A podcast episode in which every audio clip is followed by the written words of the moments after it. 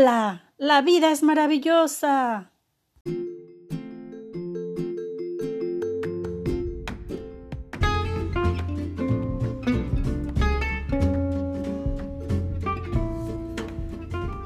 Hola, ¿qué tal? Les saluda con mucho gusto la maestra Pris. Hoy quiero platicarte sobre un libro titulado Semillas de tinta, postales sobre diversidad e inclusión. Este libro es coordinado por Israel Torres Moreno. Escucha con atención los planteamientos que ahí se hacen.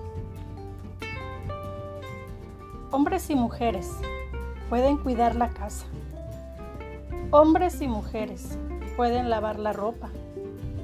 Mujeres y hombres pueden trabajar, usar pantalón. Mujeres y hombres pueden cocinar.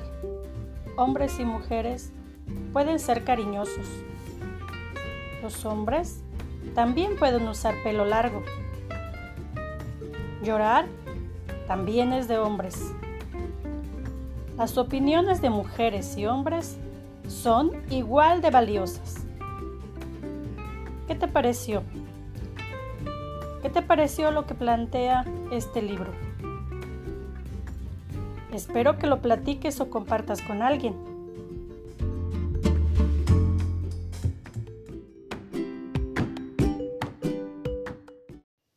Muchas gracias, muchas gracias por escucharme.